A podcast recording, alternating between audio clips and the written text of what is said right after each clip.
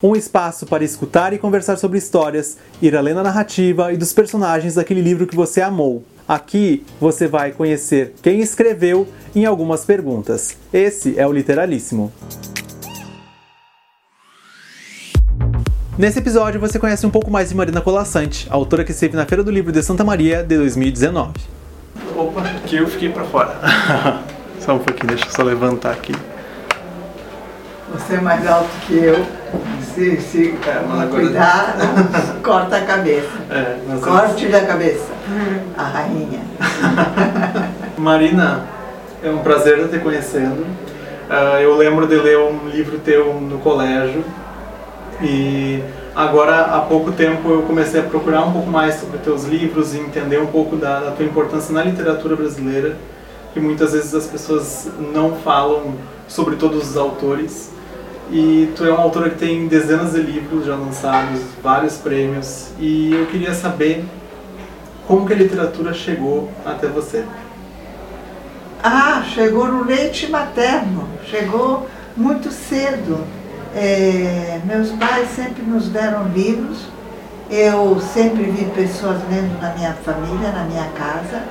É, Para te dar um exemplo, quando chegamos no Brasil, meu pai já estava, nós chegamos em 48, meu pai já estava há dois anos no Brasil. Quais foram os presentes de boas-vindas do meu pai? O Tesouro da Juventude, que naquela época era tudo, eh, foi muito bom. O Tesouro da Juventude, a história do Brasil de Rocha Pombo em cinco volumes, Deus me livre, nunca consegui varar aquilo. E a coleção completa de Júlio Verne, ilustrada eh, pelo Doré. É, sempre foi assim, quando eu mudei para a Itália com a minha mãe, ela comprou logo o, o Josué Carducci, poeta, Pascoli, poeta, e a História da Arte Italiana, um livro de História da Arte Italiana. É, eu nunca vivi sem livros. Nunca. O livro faz parte da tua vida como qualquer coisa da- do dia a dia, qualquer coisa trivial. Não, melhor, é como uma necessidade. Eu não preciso de todas as coisas do dia a dia. Mas eu não saio de casa para uma viagem sem no mínimo três livros na, na pasta Do, do computador. No dia a dia, o que, que influencia na tua criação, na tua escrita? Tudo depende do que eu estou fazendo, do projeto livro no qual eu estou envolvida, porque eu trabalho os livros como projetos. Não, eu faço texto, eu trabalho muito com texto curto, mas não faço um, um conto hoje, um poema amanhã, um microconto depois de amanhã e depois quando tem muitos eu junto tudo. Não é assim que, que a carruagem. Eu faço, é um, um- cada livro é um projeto livro. Então, dependendo do projeto em que eu estou envolvida, o meu olhar capta aquilo que me é útil. É um radar. Claro. Eu, eu, eu vou buscando aquilo que me serve para aquele projeto. É, ou eu vejo aquilo que me serve para o projeto. O olhar é muito seletivo. Né? Claro. Então funciona assim. Além do mais eu faço pesquisas, é, faço, leio muito, leio filosofia, leio história, leio, dependendo do livro Quem é um autor ou um livro que te inspira? Ah, muita coisa. Muita coisa. Mas tem algo que tu diga assim, não pode faltar na coleção de ninguém.